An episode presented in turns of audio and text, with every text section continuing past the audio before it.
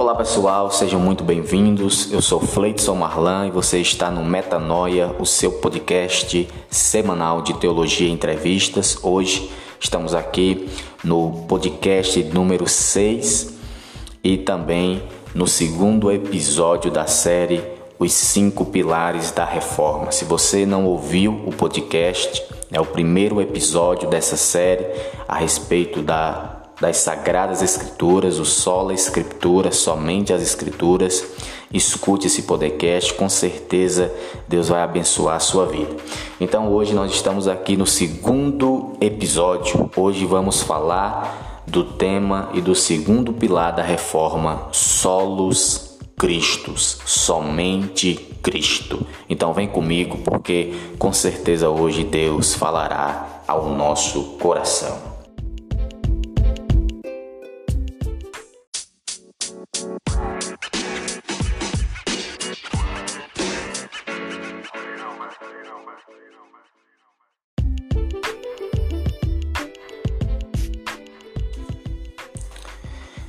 Então, meus amados, se você não escutou ainda o primeiro episódio dessa série, escute, porque lá eu falei de uma forma bem geral, bem sintética a respeito da reforma e também desses cinco pilares.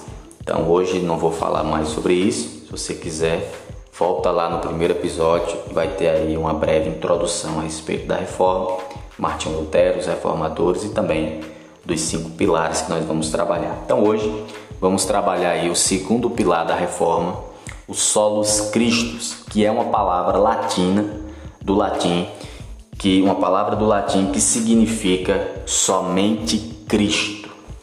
Então, quando nós voltamos ali ao século XVI, quando nós vemos as doutrinas da Igreja Católica Romana que era ensinado, pregado e praticado, nós vamos entender o porquê do somente Cristo, porquê desse pilar.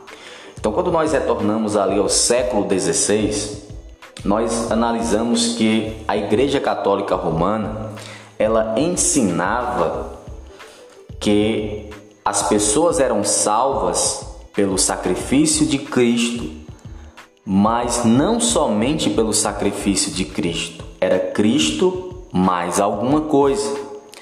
E todas as vezes que nós falamos de Cristo mais alguma coisa para sermos salvos, nós estamos pregando e ensinando um falso evangelho. Por isso que os reformadores disseram: não, somente Cristo. Não é Cristo mais alguma coisa, mas é somente Cristo. Então, quando nós voltamos no tempo, no século XVI, nós vemos que a Igreja Católica Romana ensinava que o batismo nas águas era sinônimo de regeneração. A pessoa que era batizada nas águas, ela tinha os seus pecados perdoados. Então, desde o seu nascimento até o dia que ela se batizou nas águas, todos os pecados foram perdoados ali no ato do batismo. Mas não somente isso. A Igreja Católica Romana também acreditava e ensinava que após o batismo, as pessoas ainda continuariam a pecar, a errar, a falhar. Então, elas deveriam cumprir certas penitências para que os seus pecados fossem perdoados parcialmente. Então, Cristo, o sacrifício de Cristo perdoava os pecados, mas não todos os pecados, né? Uma parcela desses pecados eram perdoados no ato do batismo e a outra durante a caminhada cristã através das penitências que a igreja ali dizia que as pessoas deveriam pagar para que os seus pecados fossem perdoados. Então era Cristo mais o batismo, era Cristo mais as penitências era sempre Cristo mais alguma coisa. Então isso é um falso evangelho. Então os reformadores chegaram e disseram: não, é somente Cristo. Então, se você analisar ali em Gálatas capítulo 1, quando Paulo está falando aos Gálatas do perigo do falso evangelho, Esse falso evangelho, se você for ler toda a carta de Gálatas, você vai entender que esse falso evangelho que Paulo está se referindo é que alguns falsos mestres estavam ensinando aos Gálatas que Cristo era insuficiente para eles ser salvos. Então eles tinham que crer em Cristo, mas serem circuncidados e seguirem as leis judaicas. Então era Cristo mais alguma coisa. Então o falso evangelho é Cristo mais alguma coisa. Então o que Paulo estava combatendo ali é que eles estavam dizendo é Cristo mais a circuncisão, é Cristo mais a observância à lei de Moisés. Então o falso evangelho sempre vem dizendo que é Cristo mais alguma coisa. Então, se nós observarmos as sagradas escrituras, elas são claras quando fala que nós somos salvos somente por Cristo. Porque as escrituras falam da suficiência e da supremacia de Cristo para a nossa salvação. Cristo é o nosso Salvador. Então, quando nós analisamos em Atos, capítulo 4, o versículo de número 12, o texto diz: e não há salvação em nenhum outro, porque abaixo do céu não existe nenhum outro nome dado entre os homens pelo qual importa que sejamos salvos. Então o texto é claro: não há outro que nós sejamos salvos, é em Cristo. Somente nele é que nós temos salvação. Se nós analisarmos em Atos capítulo 16, ali no relato onde Paulo prega para o carcereiro e ele se converte, se você for observar Atos 16, o versículo 31, Paulo diz: E responderam-lhe: Crei no Senhor Jesus e será salvo tu e a tua casa. Então, observe que Paulo não está dizendo creia em Cristo e faça outras coisas para ser salvo. Creia em Cristo e cumpra uma série de exigências e você será salvo. Paulo não está dizendo isso. Como a Igreja Católica Romana dizia, Paulo está dizendo: creia somente em Cristo e será salvo tu e a tua casa. Então as Escrituras falam que é somente em Cristo que somos salvos. Não é Cristo mais as nossas obras, não é Cristo mais o nosso mérito, não é Cristo mais os nossos rituais, é somente Cristo. E nós, quando nós analisamos Colossenses capítulo 1 e 2, nós vemos a supremacia, a suficiência de Cristo para a salvação.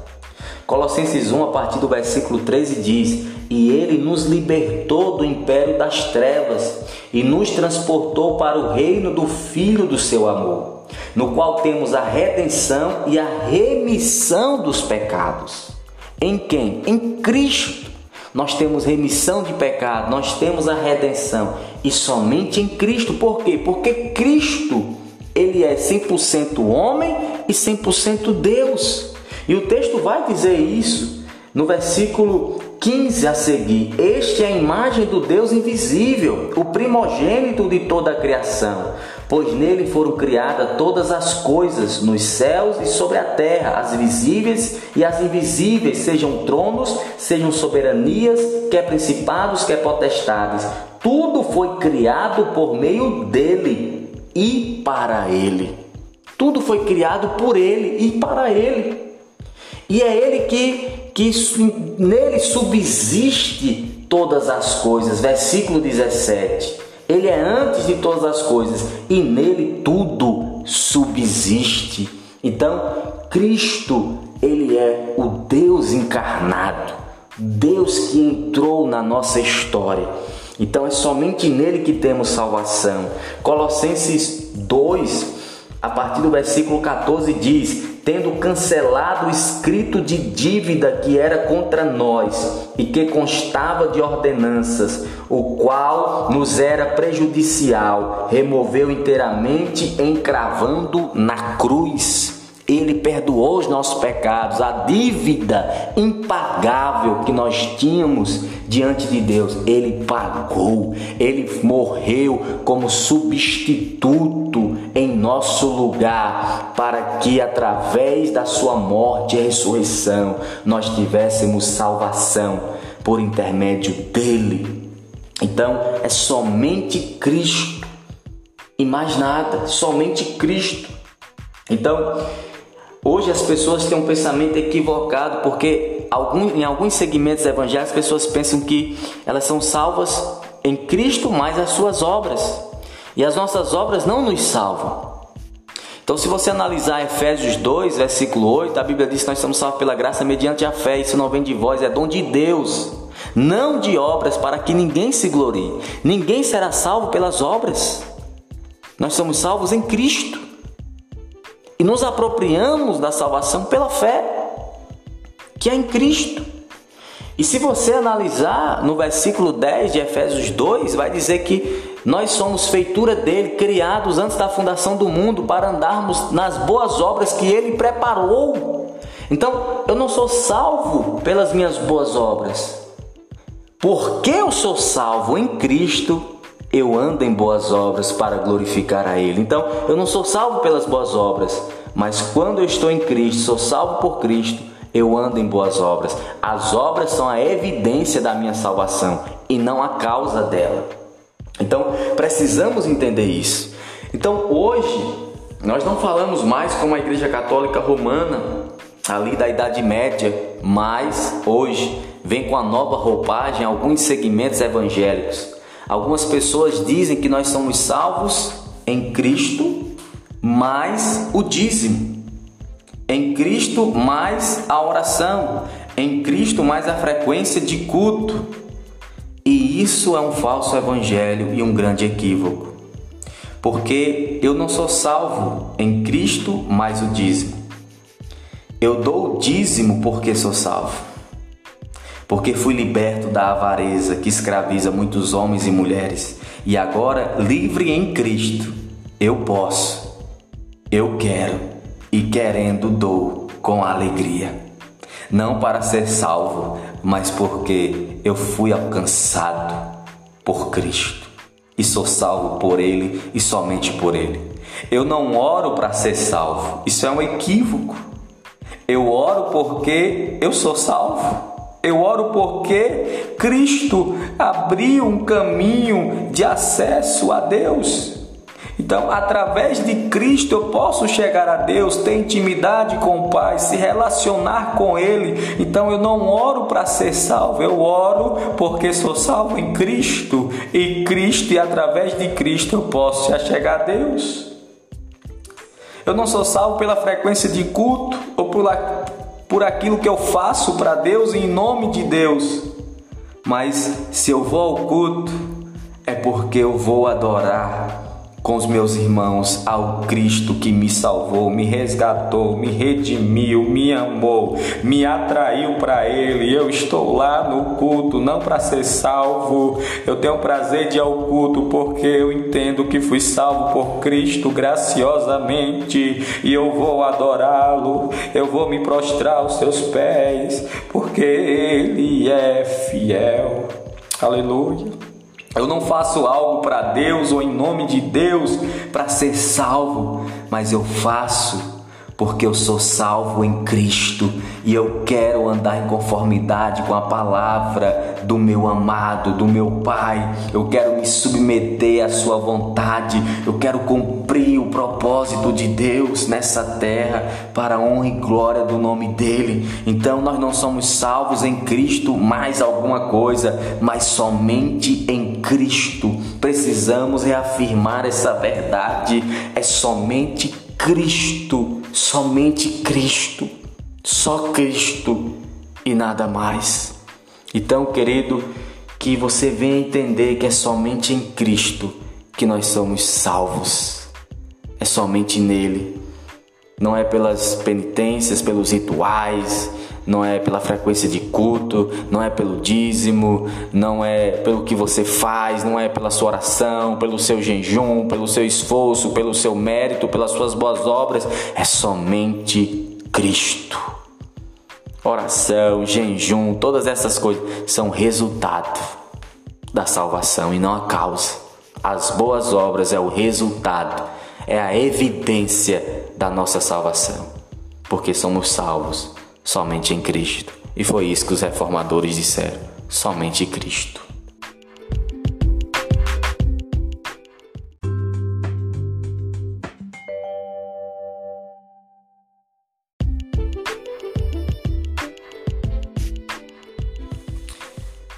Quando Paulo fala ali aos Gálatas no capítulo 1 a respeito do falso evangelho, se você ler a carta de Paulo aos Gálatas, você vai entender que o falso evangelho que o apóstolo está combatendo é a falsa crença de que somos salvos em Cristo mais alguma coisa. Alguns falsos mestres estavam deturpando o evangelho dizendo aos Gálatas que Cristo era insuficiente para a salvação. Eles precisavam crer em Cristo, mas serem circuncidados, observarem a lei judaica. Então, observe que aqueles falsos mestres estavam dizendo: para você ser salvo é Cristo mais alguma coisa. Cristo é insuficiente, tem que ter mais alguma coisa. Então, esse falso evangelho que o apóstolo Paulo denuncia aos Gálatas ainda está nos nossos dias de hoje. Hoje, os falsos mestres não dizem mais que precisamos crer em Cristo e sermos circuncidados, como diziam no tempo de Paulo. Mas hoje, muitas pessoas têm esse entendimento equivocado de que somos salvos em Cristo mas precisamos fazer uma série de exigências para sermos salvos. As pessoas continuam a dizer que Cristo é insuficiente, mas as Escrituras são claras e os reformadores enfatizaram a suficiência de Cristo para nossa salvação. Ele é suficiente, a sua obra é suficiente e a supremacia de Cristo para a salvação. Então hoje as pessoas em alguns segmentos evangélicos, infelizmente, têm um entendimento equivocado e dizem: para você ser salvo é Cristo mais o dízimo. Crer em Cristo apenas não é garantia de salvação. É Cristo mais o dízimo. E as pessoas pensam que por dar o dízimo elas serão salvas. E eu não estou dizendo que não é para você dar o dízimo, mas eu quero que você entenda um princípio. Eu não dou dízimo para ser salvo. Eu sou salvo pela pessoa e obra de Cristo somente, somente Cristo. Eu dou dízimo porque Cristo me libertou da avareza que escraviza muitos homens e mulheres. E porque eu sou livre em Cristo, agora eu posso ofertar. E querendo eu oferto com alegria, eu dizimo com alegria, porque eu entendo que eu sou livre em Cristo. Outros vão dizer que para nós sermos salvos é Cristo mais a oração. Você tem que crer em Cristo, mas você tem que orar muito tem uma vida muito de oração, muitas horas de oração. Então isso é um pensamento equivocado. Isso nega o sacrifício de Cristo. Então eu não oro para ser salvo, eu oro porque sou salvo.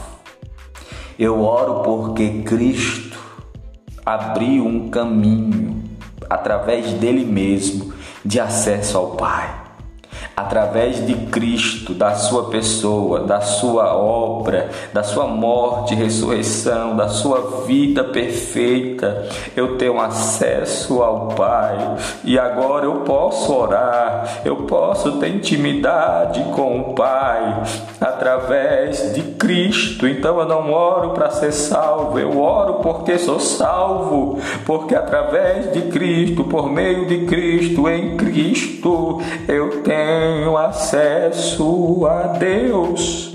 Aleluia.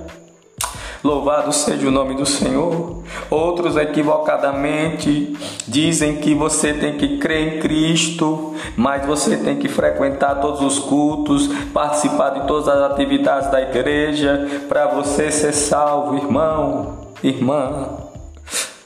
Eu não sou salvo pela frequência da igreja ou pelo aquilo que eu faço, mas eu sou salvo somente em Cristo.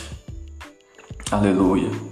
Se eu vou ao culto, se eu frequento o culto, é porque eu sou salvo em Cristo e eu vou lá se reunir com meus irmãos para adorar ao Cristo que me salvou, que me amou, que me resgatou, que me atraiu para Ele. Aleluia. Se eu faço algo em nome de Cristo, para Cristo, não é para ser salvo, é porque eu sou salvo. E porque eu sou salvo, eu levo o amor de Deus às pessoas, eu anuncio o testemunho de Cristo. Eu quero que outros sejam resgatados, eu quero viver segundo a vontade desse Cristo, eu quero andar em submissão à Sua vontade. Então não é Cristo mais alguma coisa, é somente Cristo Jesus, somente Ele, aleluia, é que nós podemos ser salvos.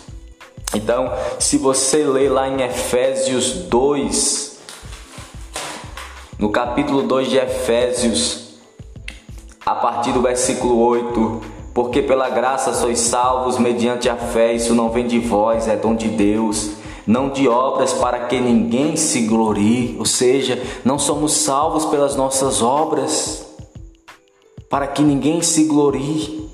Não é pelas obras, não é pelo nosso mérito que nós somos salvos. E aí no versículo 10 está aqui a chave: pois somos de obra, pois somos feitura dele, criados em Cristo Jesus para as boas obras, as quais Deus de antemão preparou para que andássemos nela. Olha só o que o texto está dizendo: nós fomos salvos pela graça não é pelas nossas obras. E nós somos criados em Cristo para quê? Para fazermos as boas obras. Então eu sou salvo para fazer boas obras e não fazer boas obras para ser salvo. Então eu sou salvo em Cristo e porque eu sou salvo em Cristo, eu faço boas obras para glorificar ao Pai. Mas hoje as pessoas invertem dizendo que elas fazem boas obras para agradar ao Pai, para agradar a Cristo, para serem salvas. Esse é um pensamento equivocado e herético. O pensamento cristão, as Escrituras são claras em dizer: a salvação não é pelas obras. Eu sou salvo somente em Cristo.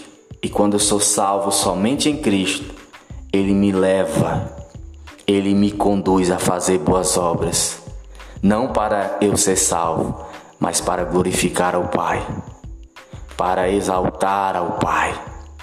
Aleluia, em Cristo Jesus. Somente Cristo e mais nada. Somente Cristo. Nós precisamos reafirmar isso e enfatizar nos nossos dias a suficiência e a supremacia de Cristo para salvação.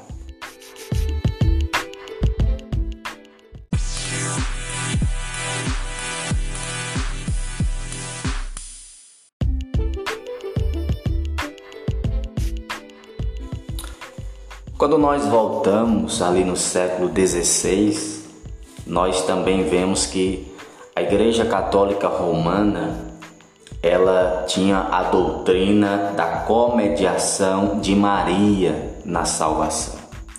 E não só de Maria, mas também a intercessão dos santos, né? Homens e mulheres que viveram a vida é, na presença de Deus, que morreram e foram canonizados ali pela igreja. Então a igreja tinha essa doutrina, né? Maria era comediadora na salvação.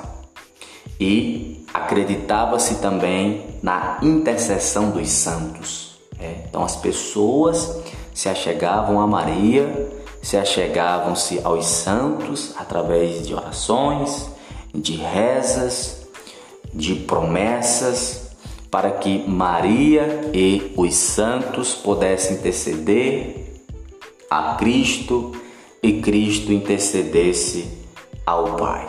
Então, essa era uma doutrina que a Igreja Católica Romana da época, ali no século XVI, acreditava e ensinava.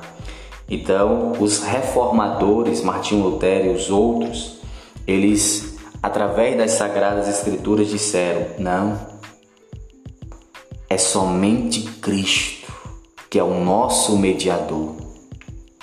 É somente Cristo que é o nosso intercessor. Não é Maria, não é os santos, é somente Cristo. E quando nós analisamos alguns textos da Bíblia, nós vamos lá em 1 Timóteo capítulo 2, o versículo 5, a escritura é clara em dizer: Porquanto há um só Deus e um só mediador entre Deus e os homens, Cristo Jesus, homem. Então, observe que o texto diz que só existe um mediador. Não existe mais de um mediador. E esse único mediador entre Deus e os homens é Cristo. Somente Cristo. Não é Maria. Não é os santos. É somente Cristo. Quando nós vamos para João capítulo 14, versículo 6, a escritura também é clara quando diz: Respondeu-lhe Jesus: Eu sou o caminho, a verdade e a vida. Ninguém vem ao Pai senão por mim. Então, Jesus está dizendo: Eu sou o caminho, eu sou a verdade, eu sou a vida. Ninguém pode ir a Deus se não for por mim. Eu sou mediador, o único mediador entre Deus e os homens. Então não existe amparo bíblico para a doutrina católica romana da comediação de Maria e da intercessão dos santos. Então as escrituras são claras em afirmar que somente Cristo é o mediador entre Deus e os homens. Quando nós vemos também em 1 João, capítulo de número 2, primeira carta do apóstolo João, capítulo 2, diz, versículo 1: Filhinhos meus, essas coisas vos escrevo para que não pequeis. Se todavia alguém pecar, temos um advogado junto ao Pai. E quem é esse advogado? Jesus Cristo, o justo. Então, ele é apropriação pelos nossos pecados e não somente pelos nossos próprios, mas ainda pelo mundo inteiro. Então, Cristo é o nosso advogado. Então, o apóstolo João está dizendo: se vocês pecarem, errarem, vocês podem se achegar a Cristo. Ele é o advogado. Então, Cristo e somente Cristo é o mediador entre Deus e os homens. Então, quando nós analisamos hoje, é, em alguns segmentos evangélicos, não se acredita na comediação de Maria, não se acredita na intercessão dos santos que já morreram.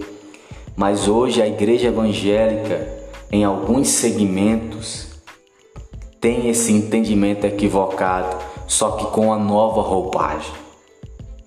As pessoas têm um entendimento equivocado de que o pastor ou o profeta ou aquele pregador que, que tem uma pregação boa, eloquente, eles têm é, um maior acesso a Deus do que aqueles que estão embaixo ouvindo e sendo alimentados diariamente. Então as pessoas ainda têm esse pensamento de que certas pessoas no meio cristão têm mais acesso a Deus do que elas. Ou ainda pior, de que certas pessoas no meio cristão têm acesso a Deus e elas não. Então, esse é um pensamento equivocado. Então, Cristo, ele proporciona o caminho a Deus. Todos que são salvos em Cristo tem acesso a Deus por meio de Cristo. Então não existe os super crentes. Não existe aqueles que podem se achegar a Deus por meio de Cristo e outros não. Então, hoje algumas pessoas pensam que existem mediadores entre ela e Deus. E esse mediador não é Cristo, é o pastor, é o profeta, é o pregador, é aquela pessoa que é usada em revelação. Então, ela se achega a essa pessoa para que essa pessoa fale com Deus e traga uma resposta para ela. Ela não entende que tem acesso a Deus através de Cristo e somente Cristo.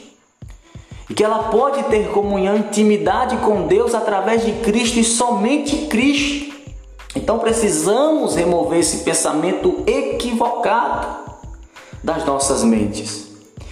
Então, nós também devemos observar e atentarmos de que não existem esses mediadores, mas somente Cristo é o mediador. Somente Ele é o nosso Salvador.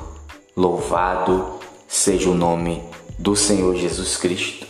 Então é isso que nós devemos entender de acordo com as Sagradas Escrituras. Devemos entender que em Cristo somos todos sacerdotes. Temos acesso a Deus através de Cristo e somente Cristo. Então, a doutrina do sacerdócio universal é importante. Todos nós podemos chegar a Deus por intermédio de Cristo. Não precisamos de um mediador, não precisamos de uma pessoa para nos mediar, mas somente Cristo. Jesus.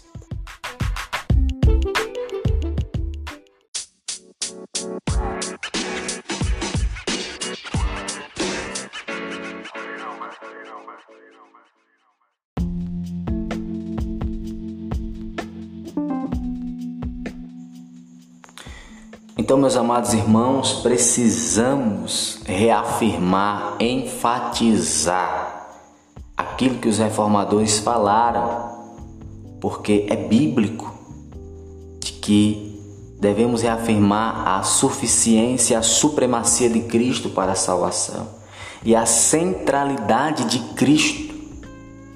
E quando nós analisamos as Escrituras e observamos ali em Marcos 16, 15, a Bíblia diz: E disse-lhes: Ide por todo o mundo e pregai o Evangelho a toda criatura. Olha só o que Jesus está dizendo: vão e pregue o Evangelho. E o que é o Evangelho? Será que temos pregado o Evangelho? Observe o que Paulo diz em Coríntios, capítulo 15, em primeira carta aos Coríntios, capítulo 15, a partir do versículo 1. Irmãos, venham lembrar-vos o Evangelho Olha o que Paulo está dizendo. Eu venho lembrar vocês o Evangelho, que vos anunciei, o qual recebestes e no qual ainda perseverais. Por ele também sois salvos. Olha só o que ele está dizendo. Eu venho lembrar vocês o Evangelho. E no versículo 2 ele diz: Vocês são salvos por esse Evangelho. Se retiverdes a palavra tal como vou-la preguei, a menos que tenha escrito em vão, Antes de tudo, vos entreguei o que também recebi: que Cristo morreu pelos nossos pecados, segundo as Escrituras, que foi sepultado e ressuscitou ao terceiro dia, segundo as Escrituras. O que é o Evangelho? Observe que em Marcos, Jesus diz: Ide e prega o Evangelho. E em Coríntios, Paulo está dizendo que o Evangelho é Cristo é a pessoa de Cristo e a sua obra, que ele foi sepultado, que ele ressuscitou, ele morreu. Então, o evangelho é Cristo.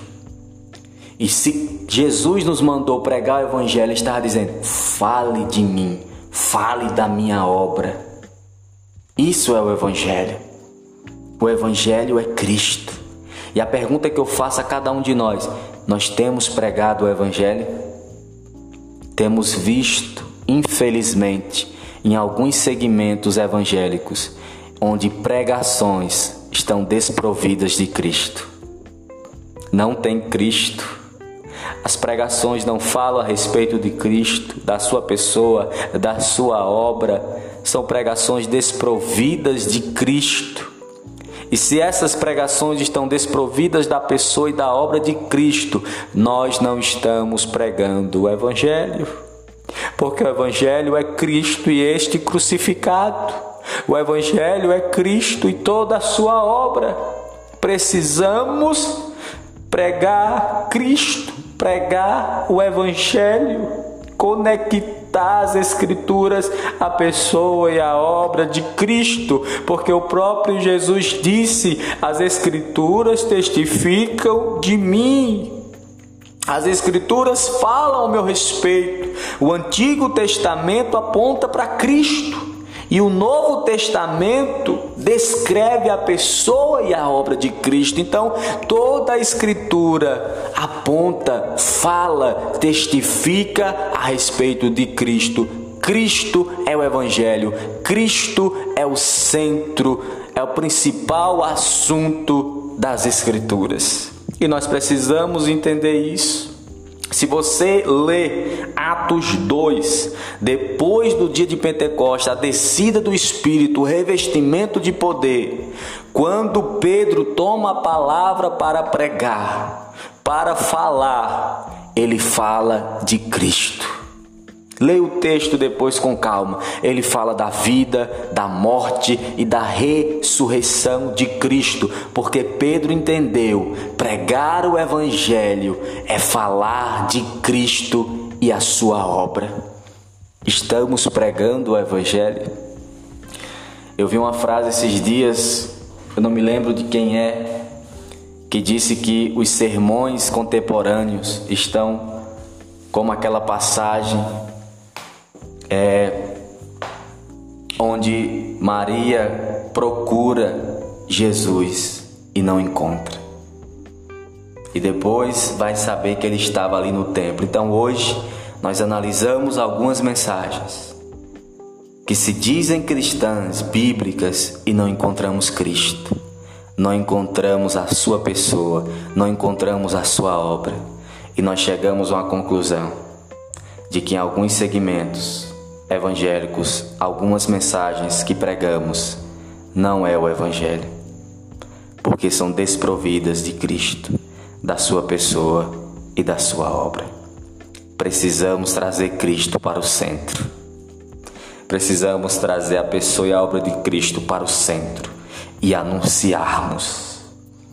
Aleluia! Louvado seja o nome do Senhor. Somente Cristo salva.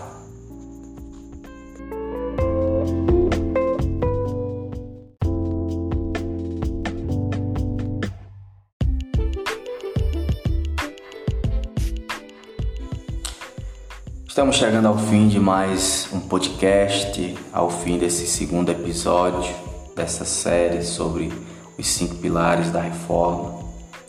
E o que eu quero dizer para vocês é que Precisamos pregar o Evangelho e não só pregar o Evangelho, mas ensinar o Evangelho, porque o Evangelho transforma a nossa vida. Então, o falso Evangelho sempre vai dizer que para você ser salvo é Cristo mais alguma coisa, mas o verdadeiro Evangelho vai dizer que é somente Cristo. Que nós venhamos trazer Cristo de volta às nossas mensagens, aos nossos sermões e pregar o Evangelho, porque o Evangelho é Cristo e este crucificado. Que nós venhamos reafirmar a supremacia e suficiência de Cristo, a centralidade de Cristo. Que nós venhamos render-lhe glória, que nós venhamos viver de acordo com a Sua palavra, que nós venhamos ser cópias de Jesus aqui na terra ser parecidos com Cristo.